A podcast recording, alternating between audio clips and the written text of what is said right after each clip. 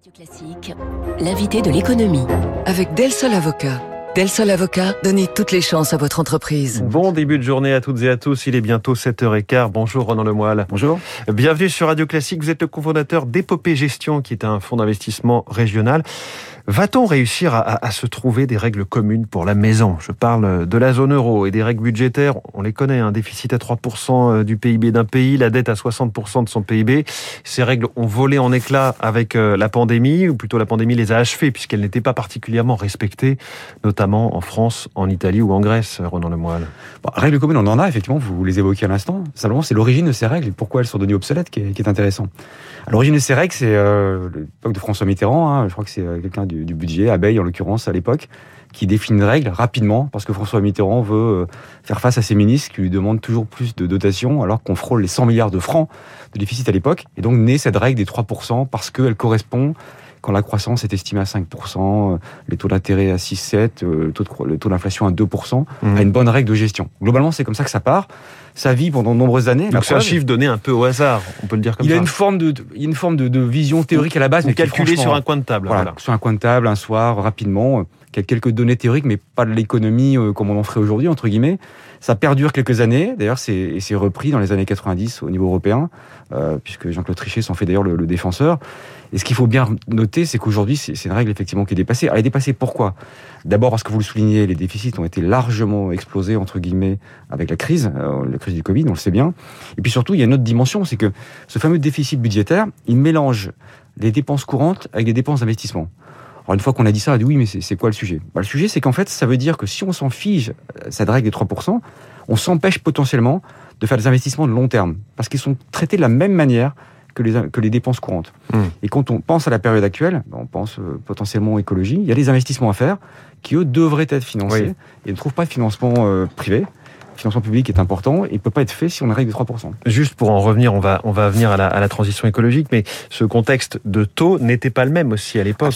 Donc on revient à Maastricht 30 ans en arrière. Bien sûr. On n'est pas du tout au même chiffre aujourd'hui. Bah, le Bund allemand, je crois que était à 8% ou un truc de, de ce goût-là, je crois. Et aujourd'hui, on a des taux qui sont à 0% partout dans la zone européenne. Donc, mmh.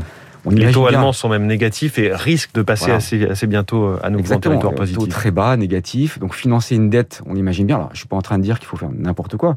Mais le fardeau de la dette ou le, le service de la dette, comme on l'appelle, n'est pas le même en base 100 sur un déficit à financer si les taux sont à 0 ou négatifs ou s'ils sont à 8%. Donc, mmh. par définition, cette règle effectivement de 3, parce qu'on peut l'appeler plus comme ça, qui a été figée en 81 ou dans les années 80, elle est totalement liée à différents paramètres que sont le taux d'inflation, le taux de croissance, le niveau des taux d'intérêt et sans doute d'autres qui la rendent trop rigide, oui. ou en tout cas largement obsolète dans le contexte actuel. Alors on voit que c'est vraiment pas simple de se mettre d'accord sur une réinstauration de, de règles. Dès le premier Eurogroupe, hein, la réunion des ministres des Finances de la zone euro, c'était lundi, on a vu les désaccords exprimés assez clairement poliment certes, euh, entre Bruno Le Maire et Christian Lindner, son, son, homologue, son nouvel homologue des finances euh, en Allemagne. Voilà, on voit que le, les désaccords sont là. Bah, les désaccords, ils sont là pour plein de raisons, politiques sans doute, mais aussi des raisons d'écart entre les différents pays. Aujourd'hui, des pays qui ont des déficits budgétaires qui sont largement euh, explosés, on le disait tout à l'heure, mais qui ne sont pas au même niveau. Donc il y a des, contraintes d'un pays à l'autre ou des visions d'un pays à l'autre qui ne sont pas les mêmes. Donc forcément, on a tendance un peu à s'écharper sur ce sujet de savoir quelle est la meilleure règle quand on ne se trouve pas dans la même situation. Alors qu'au tout début, quand cette règle est instaurée au niveau européen, bah, je veux dire, pas tout le monde partait un peu sur le même pied. Donc c'est logique qu'on ait cette, euh, différence de vue. Moi, je crois effectivement qu'aujourd'hui, la, la, la, la, voie portée par, par Bruno Le Maire me semble être une voie, qui n'est pas le seul d'ailleurs, qui est plutôt une voie de, de, de, long terme, ce qui est comme vraiment la vision qu'on doit avoir quand on est ministre de l'économie, une vision de long terme qui justement doit permettre de financer des choses qu'on ne financerait pas autrement avec cette règle de 3%. Oui, parce que Allons-y, vous, vous, veniez à cette piste de réflexion sur de nouvelles règles, ceux, ceux et celles qui, qui, poussent pour euh, que le financement de la transition écologique ne soit pas compté dans le déficit et dans la dette classique. Exactement. Comment ça peut fonctionner? Ben, Aujourd'hui, certains besoins sont estimés à 1000 milliards d'investissements pour la transition écologique. On arrive à peine à mobiliser 200 à 300 milliards. Pourquoi? Je vous le disais tout à l'heure, les déficits traitent de la même manière les dépenses courantes des dépenses d'investissement. Or, pas besoin d'être économiste pour comprendre que c'est pas la même chose de dépenser de l'argent couramment, on va dire, mmh. tous les jours, que de faire des investissements pour les 20, 30, 50 ans qui viennent. Donc, premier point, il y a un premier point, il y a un traitement comptable, entre guillemets, qui n'est pas adapté. Deuxième point, la transition écologique, elle a, entre guillemets, un handicap, au-delà de vouloir tous, et on, je pense qu'on est tous d'accord là-dessus, euh, si ce n'est sauver la planète, en tout cas éviter une catastrophe, elle a euh, comme, comme vertu, effectivement, de, elle a comme handicap, pardon, de ne pas porter une rentabilité immédiate. Mmh. C'est même pire que ça. J'ai envie de dire, en général, quand on fait l'investissement dans la transition écologique, on a plutôt tendance à dégrader ce qu'on appelle son rendement sur fonds propres euh, court terme versus les investissements plus classiques. Ça veut dire que si on veut aider euh, à investir dans la transition digitale, il faut traiter différemment ces investissements, soit en les retirant peut-être des déficits, soit en leur accordant peut-être une pondération un peu différente, de sorte qu'on leur laisse le temps d'être rentable. Et si les États ne le font pas, ce n'est pas les entreprises privées qui, elles, ont leur rôle à jouer, qui vont commencer à financer des infrastructures du type transport, euh, du type énergétique, etc. On est sur des montants qui ne sont pas soutenables, effectivement, pour ce type d'acteurs. Et puis qui ne sont pas d'ailleurs du ressort des, des, des, entreprises, en plus. C'est plutôt du ressort de la puissance publique que de financer ces infrastructures. Donc mmh. l'enjeu, c'est un enjeu simple, qui est celui de la transition écologique, consistant à dire le problème de la transition, ce qui est bien, c'est qu'elle amène normalement à quelque chose de meilleur demain.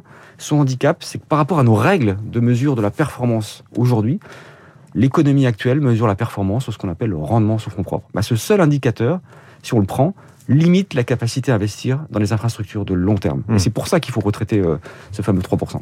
L'une des difficultés, Ronan Lemoyle, c'est l'incitation immédiate à faire cette transition, parce que ce n'est pas si simple, et les entreprises sont soumises à, du court terme, et on parle là d'enjeux qui sont sur euh, des décennies finalement. Exactement. En fait, quand on regarde un peu les, ce qui s'est passé ces 30 euh, ou 40 dernières années, sans vouloir euh, revenir sur la, période des 30 glorieuses, on va dire qu'on a été tous très heureux de considérer qu'un seul indicateur, là aussi, suffisait pour mesurer l'amélioration du bien-être, c'était euh, la croissance économique.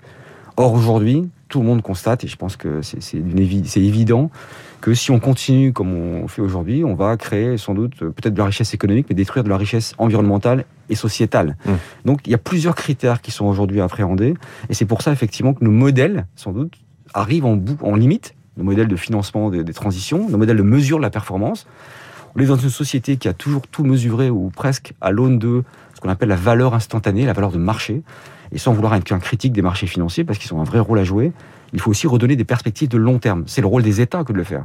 Et pour ça, il faut des indicateurs de mesure qui tiennent compte du long terme. Hmm. Et ces indicateurs de mesure, ils sont la croissance économique, ils sont la manière dont on investit, ils sont peut-être de nouvelles formes de comptabilité également qu'on peut mettre en œuvre pour peut-être demain mesurer ce qu'on appelle les actifs, qui ne soient pas que des actifs économiques, des actifs écologiques. Bref, il y a, à mon avis, il y a un paradigme qui est sans doute à revoir pour arrêter cette vision de l'immédiateté et passer à une vision de moyen terme. C'est extrêmement séduisant quand je vous entends, et en même temps, là, qu'est-ce qu'on fait en ce moment? On a les yeux rivés sur le cours du baril de pétrole qui atteint de nouveau 87, 88 dollars, les carburants qui sont, qui sont très élevés. Ça remet l'impératif de la transition écologique sur la table, ça le rend encore plus évident, et pour autant, ça prouve que ce n'est pas acquis, puisqu'aujourd'hui, le parc français automobile est 90% euh, et même plus thermique. Vous le soulignez, le paradoxe qu'on a évoqué depuis quelques minutes, c'est-à-dire mmh. qu'à la fois, on est conscient que la hausse du baril du pétrole, liée à une forte demande, liée à la pénurie dans certains pays, est un vrai problème qui doit aller amener à aller plus loin dans la transition écologique, et notamment la transition en termes de mobilité. Et à la fois, on a ce problème de court terme à régler où on dit tout de suite, mais qu'est-ce qu'on fait? Est-ce qu'on fait un chèque inflation? Est-ce qu'on revoit euh, la taxe sur, les produits pétroliers? Etc. etc. Donc, le problème de ces transitions, en fait, c'est qu'ils doivent composer avec des, thermomètres de mesure qui sont ceux du moment, ceux du modèle actuel, mmh pour aller vers un modèle totalement différent. C'est ça qui rend complexe les transitions. Quand vous raisonnez au niveau d'une entreprise, c'est exactement la même chose.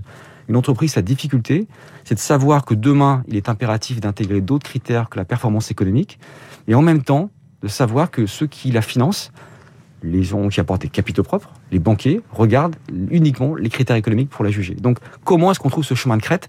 Et c'est pour ça que ces discussions sont forcément difficiles au niveau européen, parce que c'est un chemin de crête qui n'est pas évident. Et c'est pour ça, j'imagine, que vous êtes, vous, dans le non-côté. C'est notamment pour ça. Moi, moi, en tout cas, je pense aujourd'hui, encore une fois, les marchés financiers ont un vrai rôle à jouer, mais je pense qu'il faut redonner un peu de temps à ce qu'on appelle le capital patient je pense qu'une stratégie pour se développer d'une entreprise, elle a besoin de temps. Elle ne peut pas se faire euh, en deux jours. je pense que ceux qui apportent des capitaux propres, notamment, doivent être là pour regarder la croissance de l'entreprise sur les 5 à 10 ans qui viennent. Et pas seulement sa croissance économique, sa contribution également aux transitions écologiques. Et c'est pour ça, effectivement, notamment, qu'on a choisi, nous, le nom côté G. Le capital patient et son éloge par Ronan Lemoyle ce matin sur Radio Classique. Merci beaucoup, Ronan Lemoyle, cofondateur d'Épopée Gestion, invité de l'économie de Radio Classique. Merci beaucoup et bonne journée. Il est 7h23. L'info politique à suivre dans un instant avec David Doucan.